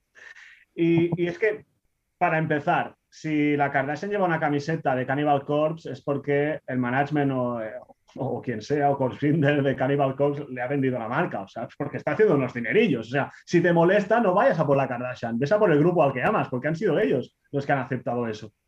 Y en segundo lugar, hay que entender que el heavy metal ya, de una vez, no es peligroso, ni es transgresor, ni da miedo. Y la gente ha entendido que no es- tiene nada que ver con la delincuencia, quizá al principio sí, pero ahora ya no, que los 80 están muy lejos y que, que ahora dan miedo otras cosas y que hay otra forma de, de transgredir a la sociedad que desde luego no es el heavy metal. O sea que cuando una cosa trasciende a la cultura popular o, o- es totalmente asimilada por el sistema, que es lo que ha pasado con el rock y el metal desde hace décadas, pues oye, hay que pechugar y seguir con tu vida y pinchar tus vinilitos sin hacerte mala sangre de, de anécdotas como estas. Ya, Yo lo que yo me he acostumbrado, ¿eh? reconozco que al principio cuando se puso esto, sobre todo yo creo empezó un poco con Ramones, ¿no? Todo el logo. Sí. Claro, yo que venimos de una generación, yo creo, sobre todo a Pau quizá no tanto, pero que cuando tú llevas una camiseta a un grupo sentías que te la habías ganado, ¿no? Te habías ganado el derecho cuando eras sí, sí. adolescente de, de llevarla, ¿no? Esto ya no pasa. Y bueno, llegados a este punto, yo creo que ya es como una línea más de moda que, que ya ni le prestas como atención. Dicho esto, tomo un guante a Ramón y yo también soy fan de, de las adaptaciones, ¿no? Estas de raciones y ponen pues bravas, tal, los nombres. El otro día de decir que me faltaron cojones y ahora me arrepiento de no haberla comprado. En Peñíscola vi mi favorita de todos los tiempos, que era el logo de ACDC. O sea, esto Sí. ejemplifica cómo se han convertido en cosas y debajo ponía antes cervezas, después cubatas. Y me pareció, o sea, no supe a día de hoy todavía si es un genio o un hijo de puta, pero me pareció Sí. maravilloso, ¿no? Pues todo Mira, esto ya me hace mucha gracia. La mejor, la mejor que he visto yo de este rollo fue, recuerdo, el primer Monkey Week que hicieron en Cádiz. eh, pues em, había como una feria ahí de profesionales, ¿no? Que estaban los sellos y tal, y había unos tenderetes ahí, y entre ellos uno de este palo, ¿no? De un tío pues que tenía pues este tipo de camisetas. Entonces, pues imaginaos una camiseta ahí colgada con, con unos coches, ¿no? Eh, la tipografía de, de Fast and the Furious y el Fari en medio. Y era Too Fast, Too Fari. Era, era increíble. Es que nos daría para un programa esto. Sí, esto es una sí, idea.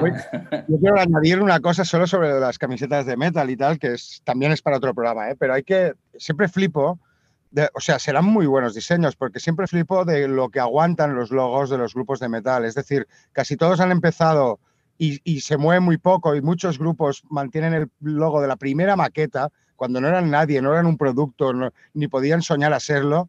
Y esos mismos logos pues, han tenido vendas millonarias y multimillonarias.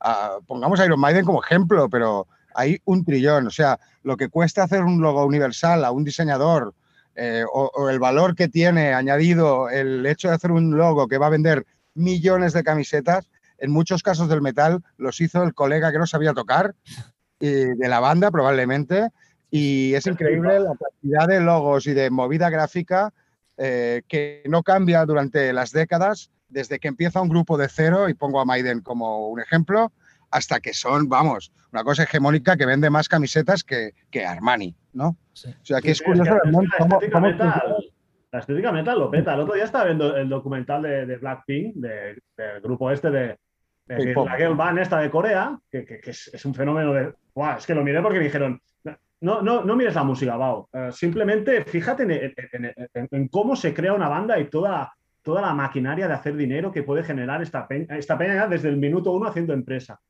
Y me, me flipó porque una de ellas llevaba una camiseta guapísima, que era la portada de Number of the Beast, y las letras de Iron Maiden, pero ponía Chanel, ¿sabes? Y seguro- seguramente en vez de 15 pavos valía 150 pavos la camiseta. Pues dije, madre mía, si ha roto, si ha roto barrer- barreras esto. Y evidentemente, eh, evidentemente, esa chica no sabe ni qué es Iron Maiden, pero bueno, ya me dejó flipado eso.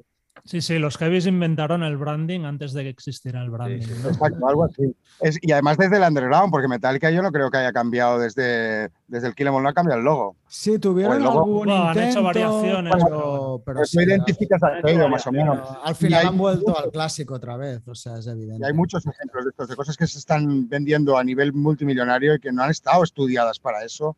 O sea que el, el poder de la imaginaría del metal es muy universal. Ujú. Ya. Bueno, nos quedan nueve minutos, así que iremos un poco al grano. De hecho, la próxima pregunta es para ti, Abel, específicamente. Que no es que lo necesiten, pero ¿crees que hay una estrategia en todo esto del blacklist de invitar a toda esta gente de llevar a Metallica a un circuito de festivales aún mayor? O sea, ¿sería factible, por ejemplo, que a raíz de, de esto pues, pudiéramos ver a Metallica en el Primavera Sound tocando después de, de J Balvin? Mira, no lo creo, pero mm, aparte de que creo que esto han abierto mucho, han abierto una especie de convocatoria y se ha presentado a lo de las versiones de quien ha querido.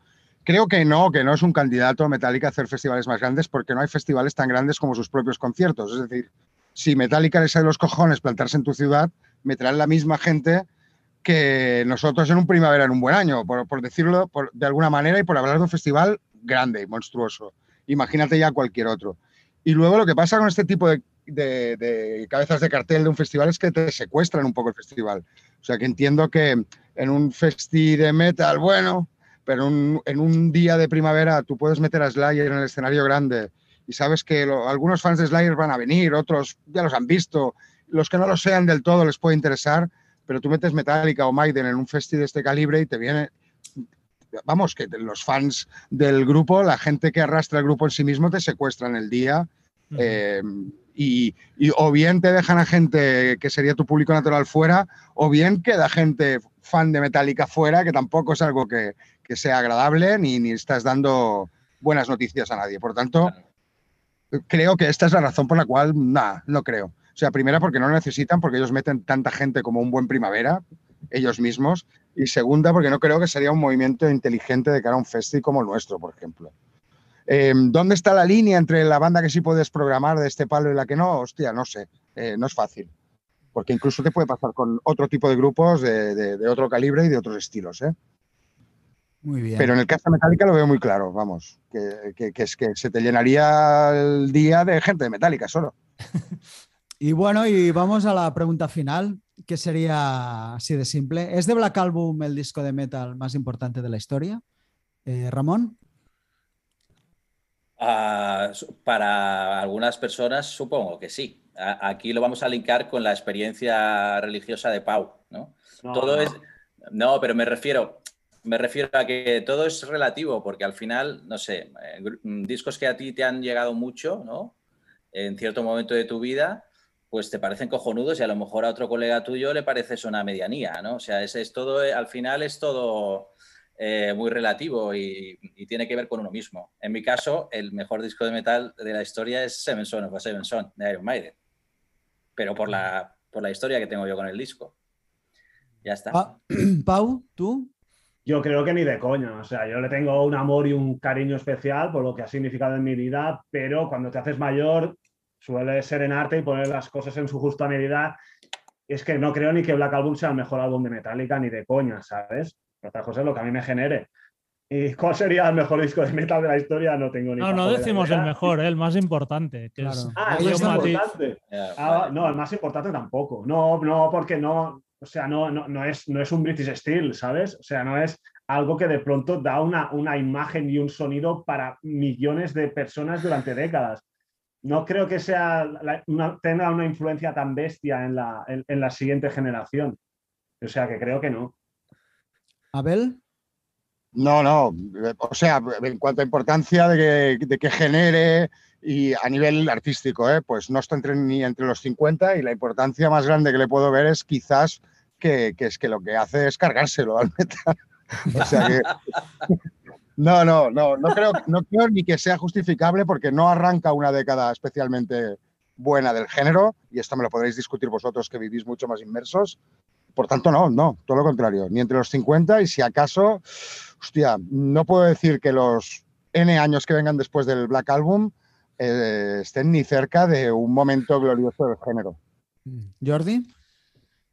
Yo diré que no, o sea, a nivel musical creo que no, porque realmente es curioso que un disco que tuvo las ventas que tuvo, que todo el mundo ha escuchado, lo, que decías, no generó nada. O sea, de hecho, creo que incluso ni, ni influenció los propios Metallica, ¿no? O sea, no, no es un disco que haya habido copias o que surgiera un movimiento de, de bandas influenciadas por, por ese disco.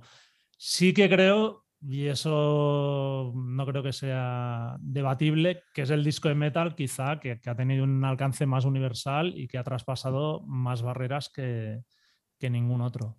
Pero en la historia del metal, pues no diría que es el disco más importante.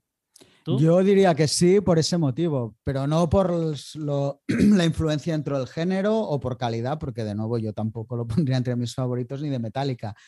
Pero sí que es el disco de metal más transversal que ha existido nunca y que va a existir. Mm, Solo ya por las ventas es el disco de metal más vendido de la historia, con lo cual eso ya para mí le da la importancia de ser el disco más importante porque es el que a más gente ha llegado.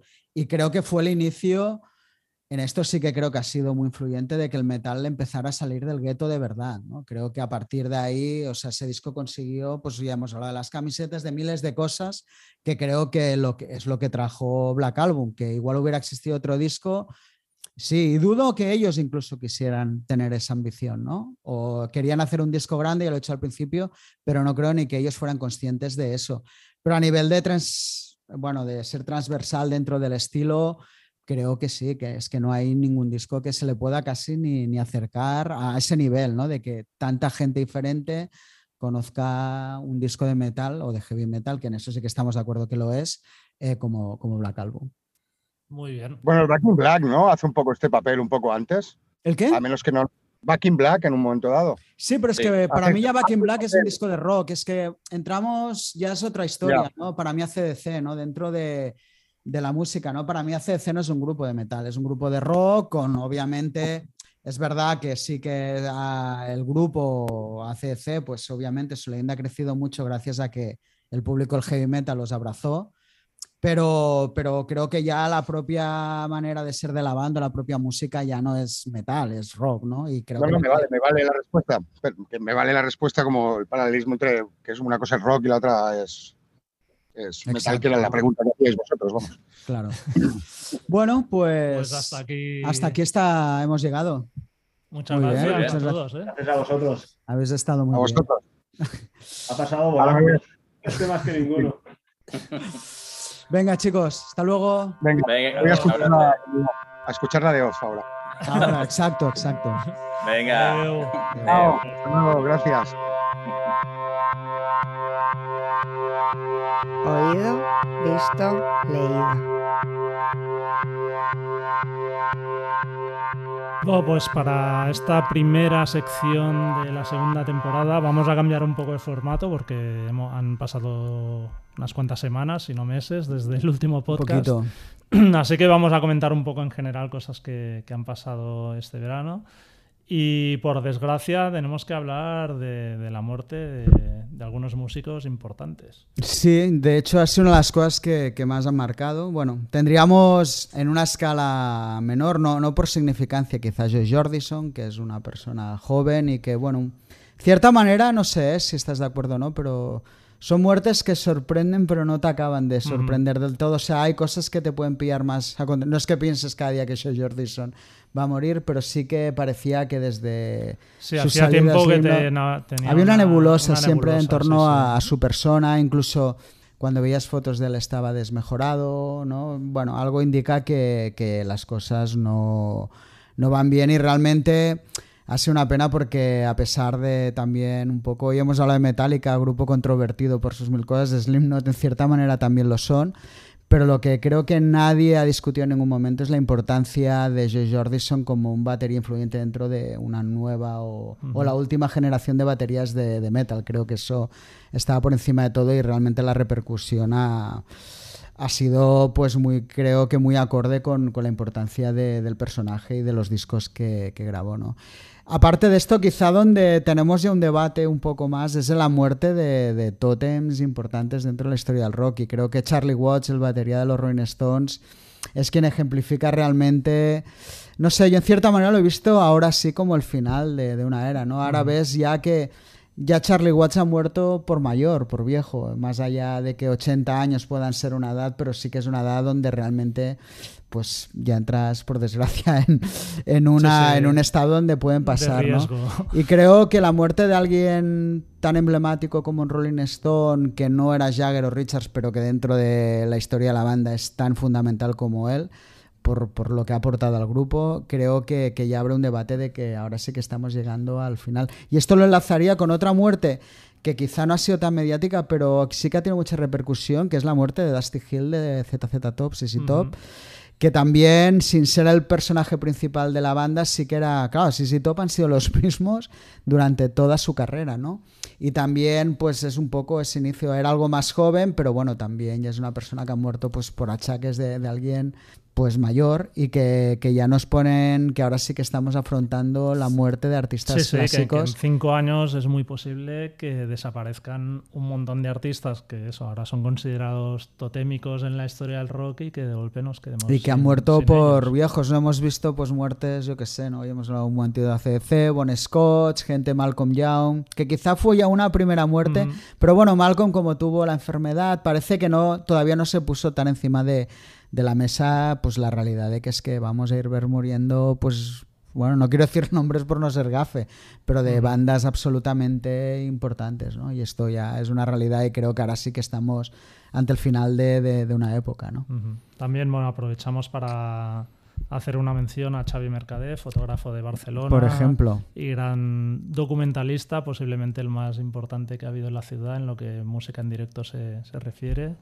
y una muerte eso, prematura y bueno, no puedo decir inesperada porque sabíamos de que había recaído. Sí, que ya estaba la pero, cosa, estaba vamos, malito dolorosa y, y, desde luego. Sí, desde luego va a ser imposible, no digo difícil, pero porque es que yo creo que imposible que vaya a haber otro fotógrafo, ya no solo Xavi, es verdad que era una persona muy vinculada a Barcelona o Cataluña porque él vivía aquí, pero sí que es verdad que lo podías ver en verano en cualquier festival de, de, España.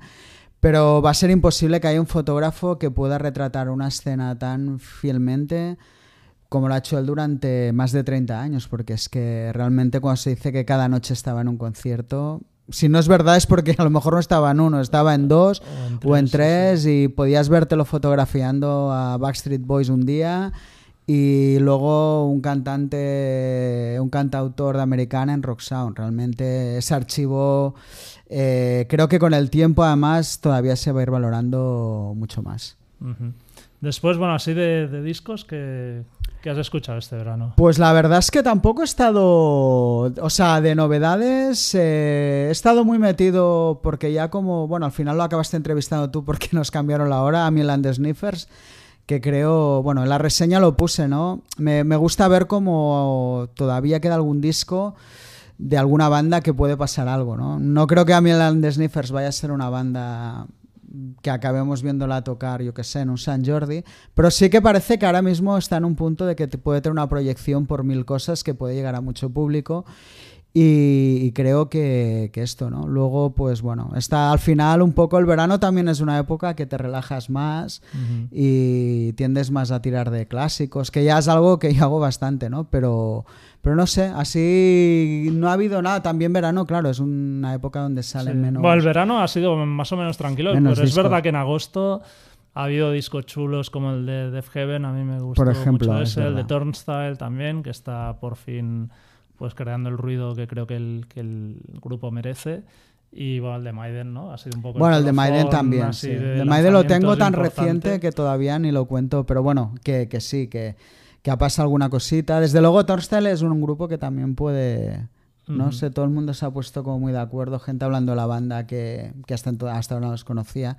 Veremos, a ver, es un poco lo que hablaba, ¿no? El problema es que parece que son discos que generan ruido en el momento que salen, pero ostras, es que es terrible cómo les cuesta a las bandas no dar ese paso de decir, hostia, una banda como Turnstile igual hace 15 años podría venir ya ahí y a lo mejor llenar un rad, ¿no? Ahora mm. eso cuesta, cuesta. cuesta, cuesta muchísimo. Sí. Luego, bueno, hay un tema, eh, si nos vamos al visto, creo que el documental un poco que todos hemos visto, que más he notado yo que se ha hablado, es el de Bustock 99, que lo uh -huh. ha estrenado HBO. Eh, tú y yo hemos tenido un poco la conversación sí. antes del programa de... Bueno, o sea, es innegable que el documental funciona a saco, o sea, te lo ves y estás sin parpadear.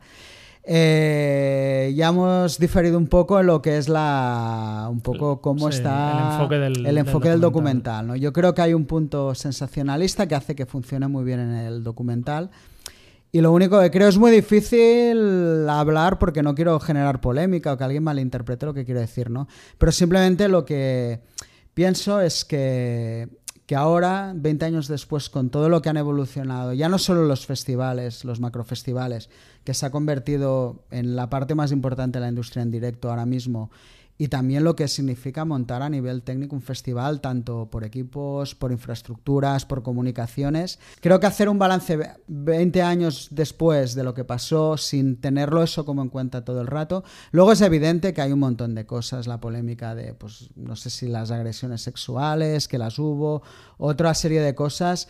Evidentemente lo que sí demuestra es que hemos avanzado bastante en esto. Pero he hecho en falta un poco más eh, testimonios de gente que yo... Parece que aquello fue un infierno. Si ves el docu, y estoy convencido que si fueron medio millón de personas, hubo un 90% de gente joven, que es lo que les toca, que les daba igual que aquello fuera un patatal, porque es un poco lo que toca, ¿no? Y un poco lo que decía, aquí vivimos algo similar a menor escala, que fue el mítico Festimat, aquel de Prodigy y tal. Pero bueno, está claro que el documental funciona, pone encima de la mesa ciertas cosas y lo que sí que me gusta, eso sí, que refleja lo que fue el último gran momento de esplendor de la industria discográfica. ¿no? Era un momento donde la venta de discos estuvo, yo creo, más alta que nunca y que a partir de ahí, curiosamente, empezó a bajar, a bajar con todo lo que supuso de cambio de sistema y de juego dentro de, de la industria. ¿no? Y también cómo, a pesar de todo el Inbizkit, pasa el tiempo y siguen generando Sí, esa hecho, polémica. ¿no? el- Ha coincidido, o sea, el, el documental, no sé si es causa o efecto, pero ha habido como una especie de mini revival en Bizkit tocando el grupo en la Lapalooza, con Fred Dars luciéndose una imagen muy pintoresca. Y de golpe la gente ha vuelto a hablar del Limbiskit, a escuchar al Limbiskit y, y es muy curioso como un grupo que, vamos, se daba absolutamente por muerto, pues es- quizá tenga ahora una segunda, una segunda vida. juventud. Sí, yo creo que también entra dentro que les pilla un poco la corriente favorable de que, como todo, ya estamos en ese ciclo de que se empiece a reivindicar Sí, sí. bandas de hace ya 20 o 25 años, pero es cierto que, que esto les ha puesto otra vez, porque aunque pueda parecer ahora una broma, probablemente en aquel momento era el grupo más popular que tocó en ese festival, o sea, era el momento en que la banda estaba tal, más arriba. Y bueno, y es un documento, desde luego hay que verlo. Yo lo único que creo que quizá, o sea, está todo muy en función de que el documental te deje con la boca abierta y flipes y se te pase la hora y media, hora tres cuartos que dura, que es que ni, ni, ni te has enterado. de esto. Y de leído yo, vamos, creo que es- igual estarás de acuerdo, lo más ridículo que hemos leído en los últimos tiempos para mí es la demanda del chaval de la portada de Bueno, Nevermind. es sobre todo porque cíclicamente este tío ha ido reivindicándose y Sí, haciendo sí. desde que tiene probablemente 15 años tal y de golpe, pero bueno, eh, al final Sí, supongo bueno, estamos que en el también es el año del 30 aniversario de Nevermind y el tío pues, dinero, metió es un pasta. momento donde estos temas pueden causar más, no sé, yo creo que acusar a eso de pornografía infantil me parece absolutamente Aparte de lugar. eso, que si el tío no dijera que es él, nadie reconocería que es el bebé de Nevermind. Con Creo lo cual, que- ¿qué, qué lo traum- sí qué que- trauma te puede haber causado? no? Esto me lleva a la... Lo que sí que puedo entender es, o sea, porque esto un día leí una entrevista con hace muchos años de que explicaba la historia, que se ve que el fotógrafo era amigo de sus padres, y un día quedaron y se ve que le pagaron al chaval o a la familia Dos- 300 sí, o 200 300. dólares. sí. Claro, me imagino cuando te conviertes en una imagen tan icónica y ves que todo eso genera millones de dólares. Hoy hemos hablado un poco, ¿no? También de, de- de todo cuando se hace tan grande. Hemos hablado de Nevermind, de hecho, ¿no? Como disco class. Pues supongo que igual hay una sensación de que a lo mejor no llegas a fin de mes. Ha pillado todo el mundo menos, menos yo. yo, ¿no? Entonces, ahora, quizá lo que yo creo es que la manera de encarar la demanda es la más ridícula Sí. posible y esto, pero bueno. Y luego, por cierto, me he olvidado de disco que he ido este verano. Sí, he ido mi disco de la década, que es el disco de John Mayer, que tú me lo pusiste un poco sobre la mesa y bueno, ya quien más que menos me conozca ya sabe que no paro de dar la, la tabarra. Sí, es que luego te van saliendo. Y luego creo que eh, un poco hablando de lo de Bustock, la música en directo, sí que hay un tema que yo creo que con esto podemos un poco acabar el resumen así rápido del verano. Esa ha sido la vuelta de las giras o la fallida vuelta de, de las giras, ¿no? De hecho, hay una frase de Ian Atsbury que, que la Ian Atsbury o Billy Duffy, ahora tengo la duda, que dijo hace dos o tres semanas, dice, creo que todos nos, volvimos- nos venimos muy arriba con respecto a la vuelta a la música en directo, ¿no? Y ha habido algo de esto, especialmente en Estados Unidos se abrió la veda, empezaron a haber giras hasta el Gelamega eh, estadios y bueno, hemos visto como prácticamente cualquier gira grande ha tenido momentos o bien de suspenderse finalmente o de tener que cancelar Cancelar, fechas sí, por sí. temas de COVID, por. Aparte más de una vez, en el caso de la gira de Korn, primero Exacto. fue Jonathan Sí. Davis, ahora... Ahora está Murky, ¿no? Ah, también con. Kiss, primero la People Stanley, luego Jen Simmons. Eh, gente además que habían hablado de la protección, sobre todo los dos. Kiss. Bueno, yo creo que ha habido un poco, pues esto, ¿no? De euforia, de ganas. Bueno, es una industria que, que genera, ya no hablo de dinero solo a nivel grande, sino de muchísimos puestos de trabajo. Ahí, pues claro, esto es lo que muchas veces nos acaba de, de hablar. Una inmensa base de trabajadores que, que llevan mucho tiempo sin, sin poder trabajar, desde backliner, bueno, es que todo, todo lo que significa hacer un concierto de, de ese nivel. Ahora, no sé, parece que vuelve un poco la euforia en Europa a través de todo lo que ha pasado en Inglaterra. Esta misma semana hemos visto que Dinamarca ya quitado todas las restricciones y Ujú. salía, había ya unas imágenes de un estadio con 50.000 personas sin máscara. Pero aquí estamos jodidos aún, ¿eh? Sí, sí. A día de hoy. No, la verdad es que también vamos a ver cómo evoluciona todo esto, porque lo que está claro que sobre todo lo, lo que es bandas americanas o festivales, dar el salto a Europa para cancelar a los tres días es algo que Ya, yo creo que se arriesguen los artistas. Que aquí es donde está el mucho- problema, que una dinero. cosa es quererlo hacer y intentarlo, pero es que parece todo como todavía muy débil para que una banda salga de gira Sí. y en cualquier momento, todavía en el momento en el que estamos... O que cambie un poco la perspectiva también de, en plan, pues tal ha pillado el COVID como eso, como quien ha pillado la gripe y si Ya. puede actuar, que actúe, ¿no? O sea, Ya, pero yo lo que creo que ahí es donde todavía hay que hacer ese cambio, ¿no? Sí, que es sí. lo que nos va a llevar unos meses. Entonces, lo que has dicho tú, una banda girando por Europa no es lo mismo que te pilla en Estados Unidos, que estás en tu país, que a lo mejor te pilla, yo qué sé, en Finlandia, sí. Italia o tal, con diferentes reglas y bueno, ya me entiendes, ¿no? Todo este punto. Veremos, esperemos que durante este año, cuando acabemos la segunda temporada, estemos hablando ya de normalidad y Sí. haciendo algún podcast de algún festival en particular conforme todo esté en su sitio. Pues hasta aquí el episodio de hoy. Esperemos que lo hayáis disfrutado. Si es así, por favor descargad o suscribiros al podcast de Rockzone en cualquiera de las plataformas donde escuchéis vuestros podcasts. Spotify, Apple, iBox y dejadnos una puntuación o un comentario. Y si os ha gustado, no dudéis en recomendar el podcast a vuestros amigos. Muchas gracias y hasta la semana que viene. Hasta entonces podéis seguirnos como siempre en nuestra web rockzonemac.com, así como a través de Facebook, Twitter o Instagram. Nos vemos.